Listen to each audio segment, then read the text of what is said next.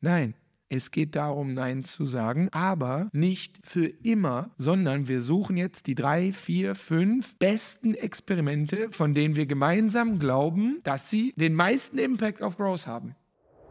Clip, clip, ab. Niegelnagelneue Podcast-Episode Nummer zwei im neuen Jahr 2024. Ich hoffe, du hast die Nummer eins äh, dieses Jahres. Hier meine acht Learnings, meine Deep, Deep, meine Deep Learnings äh, aus 2024 aus dem Unternehmertum. Ich hoffe, die hast du schon gehört. Ansonsten schnell nochmal zurück nach dieser Episode, weil die wird kurz. Ähm, und hör gerne mal rein und gib uns Feedback. Da ist äh, äh sehr tiefes unternehmerisches Zeug dabei, von Mindset über Cashflows, über Experimentiermodus und Team und so weiter und so fort. Also gerne, gerne noch mehr Feedback äh, dazu. Heute erste Weekly-Folge. Falls du es noch nicht weißt, weil du irgendwie neu bist oder nicht so mit, mitbekommen hast, ähm, einmal pro Woche hauen eigentlich Kollege Basti, der ist aber gerade nicht am Start, weil heute ist Sonntag, ähm, und ich hauen jeweils drei Hacks raus, drei Tipps, drei Learnings, wirklich aus unseren echten Kundenprojekten. Wir haben ja den ganzen Tag Kundenprojekte und ähm, ne, wir erzählen euch hier nicht irgendwelche tollen Strategien, die Facebook, Spotify oder Hotmail oder so äh, gemacht haben, sondern wirklich so aus unserem Tagesgeschäft. Was beschäftigt unsere Kunden? Wie haben wir denen an welcher Stelle helfen können? Und das soll im besten Fall, und so kriegen wir auch immer das Feedback, soll dazu führen, dass wir hier im Podcast wirklich von den Dingen sprechen, die euch auch angehen und nicht irgendwie dran vorbei. So, und heute geht es um, äh, ich gucke nochmal, ich habe es hier vorbereitet, um drei Sachen. Es geht einmal, eigentlich sogar zweimal. Ähm, es geht so um, ich nenne das Featureitis. Nee, ist, vielleicht ist es auch ansteckend, aber ist zumindest mal keine Krankheit. Es geht erstens um Featureitis.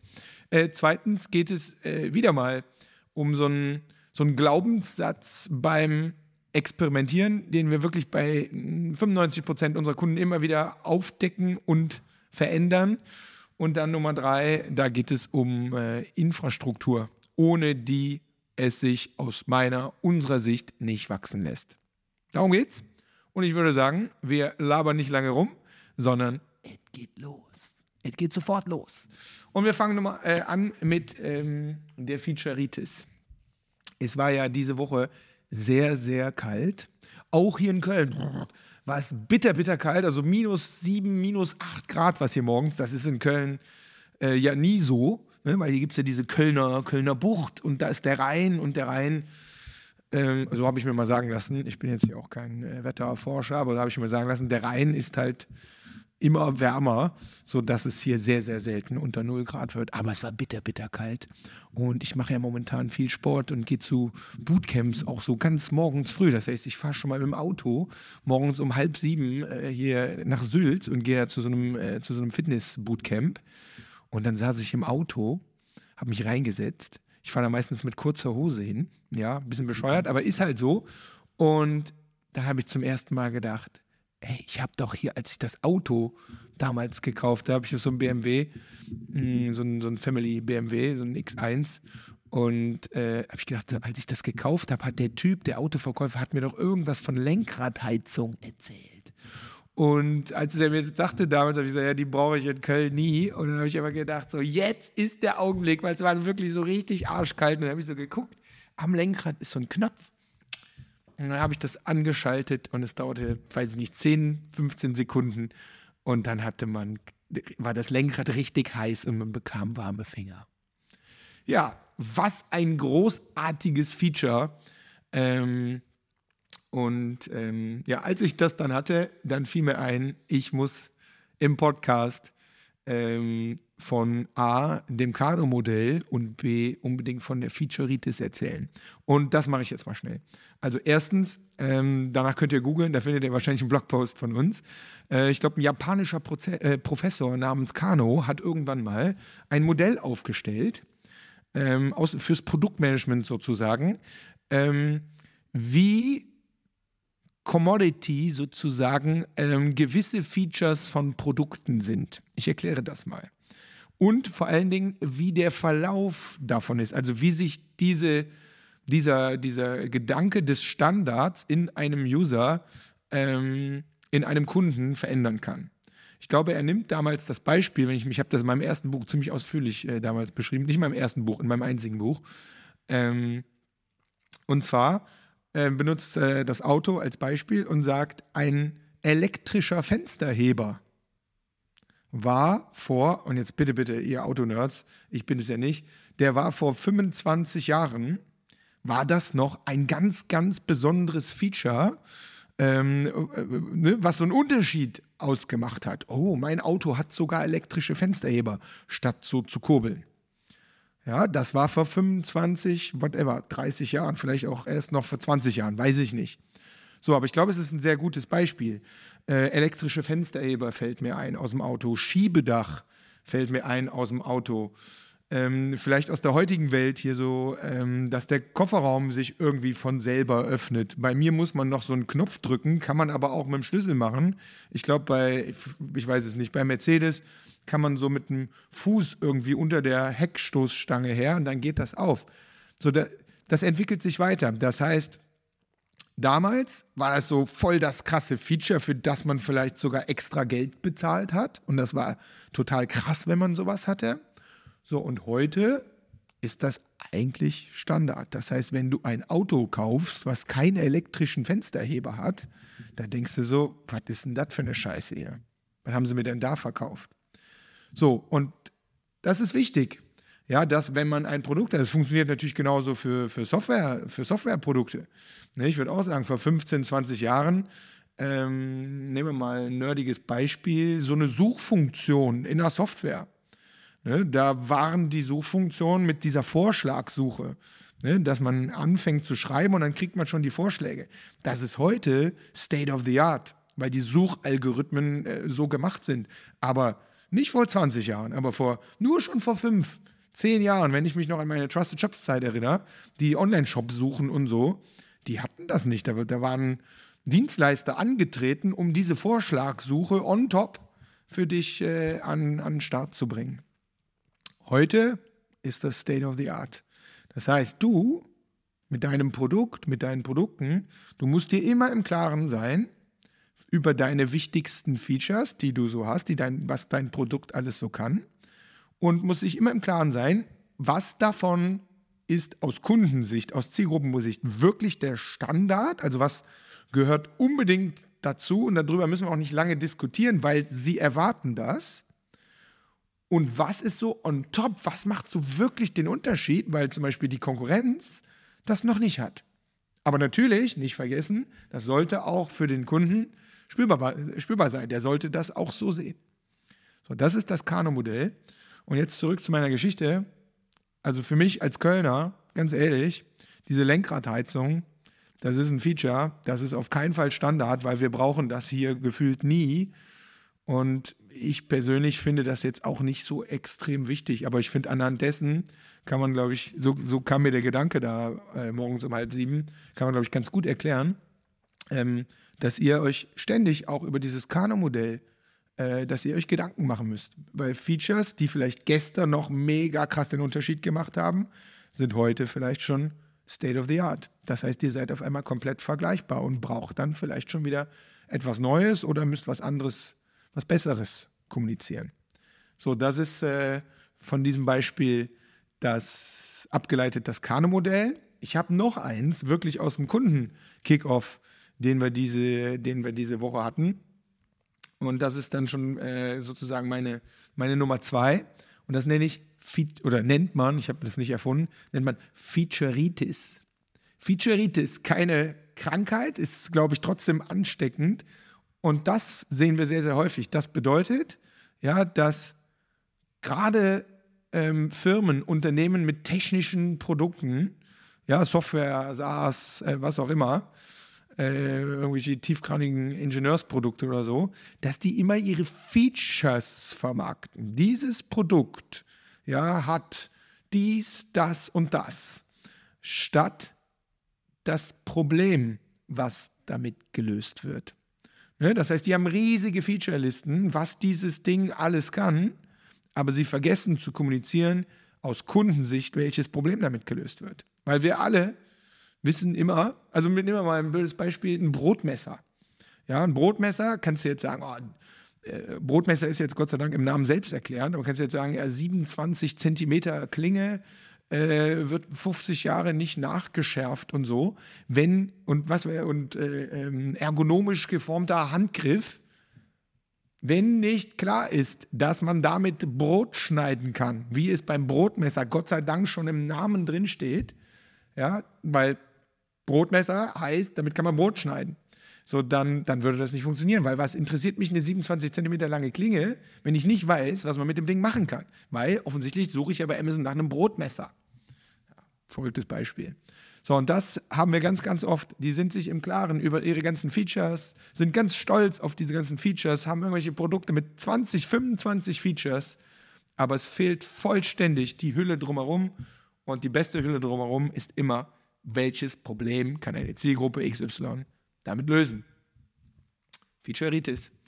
Denkt mal drüber nach, weil gerade in so Marketing-Teams, gerade in schon ein bisschen größer gewachsenen Unternehmen wird dieser Fehler immer, immer wieder gemacht. Es wird die ganze Zeit nur über die Features und die, die Produktcharakteristika ähm, gesprochen. Äh, und die sind auch wichtig, ne? aber erst in der zweiten, dritten Ebene. In der ersten Ebene geht es um das verdammte Kundenproblem. Das ist die Featureitis. Weiter geht's. Nächstes Beispiel, das war jetzt ja schon eigentlich Nummer zwei, machen wir Nummer drei, ich glaube, wir haben ein paar mehr. Ähm, auch aus dem gleichen äh, Kundenprojekt, Neukundenprojekt von dieser Woche. Ähm, ähm, da geht es um den Experimentiermodus. Und wir stellen immer fest, dass wenn es am Ende dann in unseren Bootcamps oder so, wenn wir Kickoffs machen mit unseren Kunden, wenn es dann an die Roadmap geht, ne, wo wir so ganz, ganz konkret also Ideen generiert haben, was zahlt bei euch jetzt als äh, ganz konkret auf Growth ein und welche drei, mit welchen drei, vier, fünf Maßnahmen starten wir denn jetzt? Das machen wir ja alles in, in diesem Bootcamp. Und genau an dem Punkt, wenn wir so in das erste Experiment schneiden, ne, dann sagen wir immer so, mm, abhängig so ein bisschen von der Teamgröße und wie skilled die sind, sagen wir so, ja, erste Experiment dauert so maximal 14 bis 30 Tage. Damit starten wir jetzt mal. Und dann merken wir immer, dass die Teams Schwierigkeiten bekommen. Ja, 14, 30 Tage, aber wir haben noch so viele Ideen, wir könnten doch noch das und das und das und das und das. Und dann hilft es immer, wenn wir denen erklären und sagen so, nein, es geht darum, Nein zu sagen, aber nicht für immer, sondern wir suchen jetzt die drei, vier, fünf wichtigsten, besten Experimente, von denen wir gemeinsam glauben, dass sie den meisten Impact auf Growth haben. Und das heißt nicht, dass wir alle anderen nicht machen, liebe Leute, sondern wir fangen jetzt mal mit denen an. Und die gute Nachricht ist, in 14 oder 30 Tagen wissen wir schon, meistens viel schneller wissen wir schon, dann kriegen wir die ersten Ergebnisse zurück und können schon abschätzen, ob es funktionieren wird, ob es funktionieren kann, ähm, wie die ersten Ergebnisse. Wir kriegen die ersten Ergebnisse, sodass wir nicht mehr im Dunkeln rumtappen, sondern wir kriegen es schon und können dann immer noch sagen, das machen wir jetzt weiter, das optimieren wir oder sagen, boah, wir glauben, es funktioniert gar nicht, nehmen wir das nächste. Aber was ich euch mitgeben will, ist, die meisten Teams, die meisten Leute in den Teams haben irgendwie so Angst, so, okay, wenn wir das jetzt machen, dann machen wir das ja für immer auf der einen Seite. Und auf der anderen Seite machen wir ja die ganzen anderen Ideen, die machen wir ja dann nicht.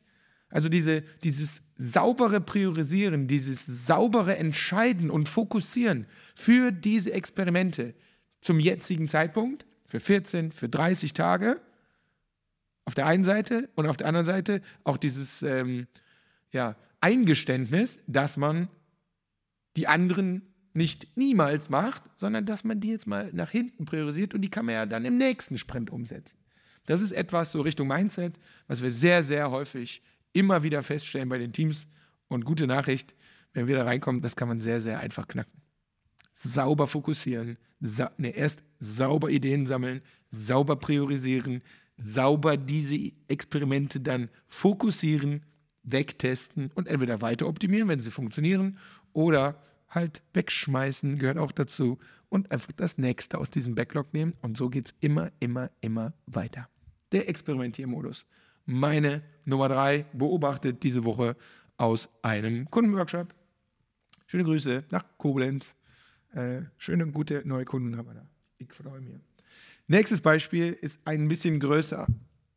Stellen wir immer wieder fest und ich bin sehr, sehr froh und sehr, sehr stolz, dass wir in unserer Company das seit langer, langer Zeit schon am Start haben und ich mag gar nicht mehr ausmalen, wie es war ohne das. Und ich nenne das die saubere Growth-Infrastruktur. Infrastruktur, ein Fundament. Ja, eine Infrastruktur ist so das, die, die, die Basis, die man braucht, um überhaupt Spielereien, Experimente machen zu können. Und im B2B-Bereich nenne ich das, fängt das an mit einem CRM. Ja, ihr braucht, im, im, wenn es, und wenn ihr E-Commerce macht, braucht ihr ein sauberes Shopsystem. Ne? Also ich setze mal so eine Kundendatenbank. Ich glaube, ihr wisst alle, was es ist. Ne? Ein sauberes CRM, wo die Kunden, wo die Leads, wo die potenziellen Kunden, die Marketingkontakte, die Bestandskunden, wo die sauber abgelegt sind, wo die sauber gepflegt werden, wo die sauber getrackt werden, wo das Team auch sauber auf denen arbeitet, die Kundendaten sauber hält hinsichtlich der Hygiene, trackt, updatet, immer wieder. Das ist die Basis, Leute. Das ist kein, das ist kein Rocket Science, also das ist Arbeit, ja, und das kostet auch Geld und es kostet auch Disziplin, Teams mit in diese Richtung zu nehmen, aber ohne eine saubere Kundendatenbank. Ich benutze jetzt bewusst Kundendatenbank, weil es geht, könnte ja auch B2C und so sein. Ganz ehrlich, könnt ihr heute keinen Blumentopf mehr gewinnen. Also könnt ihr, aber es ist, es ist, das braucht ihr. Ihr braucht das. Und der Weg dahin ist nicht so schwer. Ihr könnt jetzt acht, acht Jahre ein CRM-Projekt machen. Wir können aber auch das in kleine Scheibchen schneiden und für gewisse kleine Produkte, für gewisse kleine Abteilungen, für gewisse Länder oder wie auch immer ihr organisiert seid, mal anfangen, diese Dinge zu testen, weil es ist kein Rocket Science und ihr braucht das. CRM ist für mich so Step 1 einer sauberen Infrastruktur. Damit zusammenhängt immer die Frage, welche Marketingkanäle spielen denn bei euch heute die meisten Leads, die meisten Kunden ein? Dieses Wissen darüber. Äh, und ehrlich, mir ist jetzt hier im Podcast gerade völlig egal, wie ihr das trackt.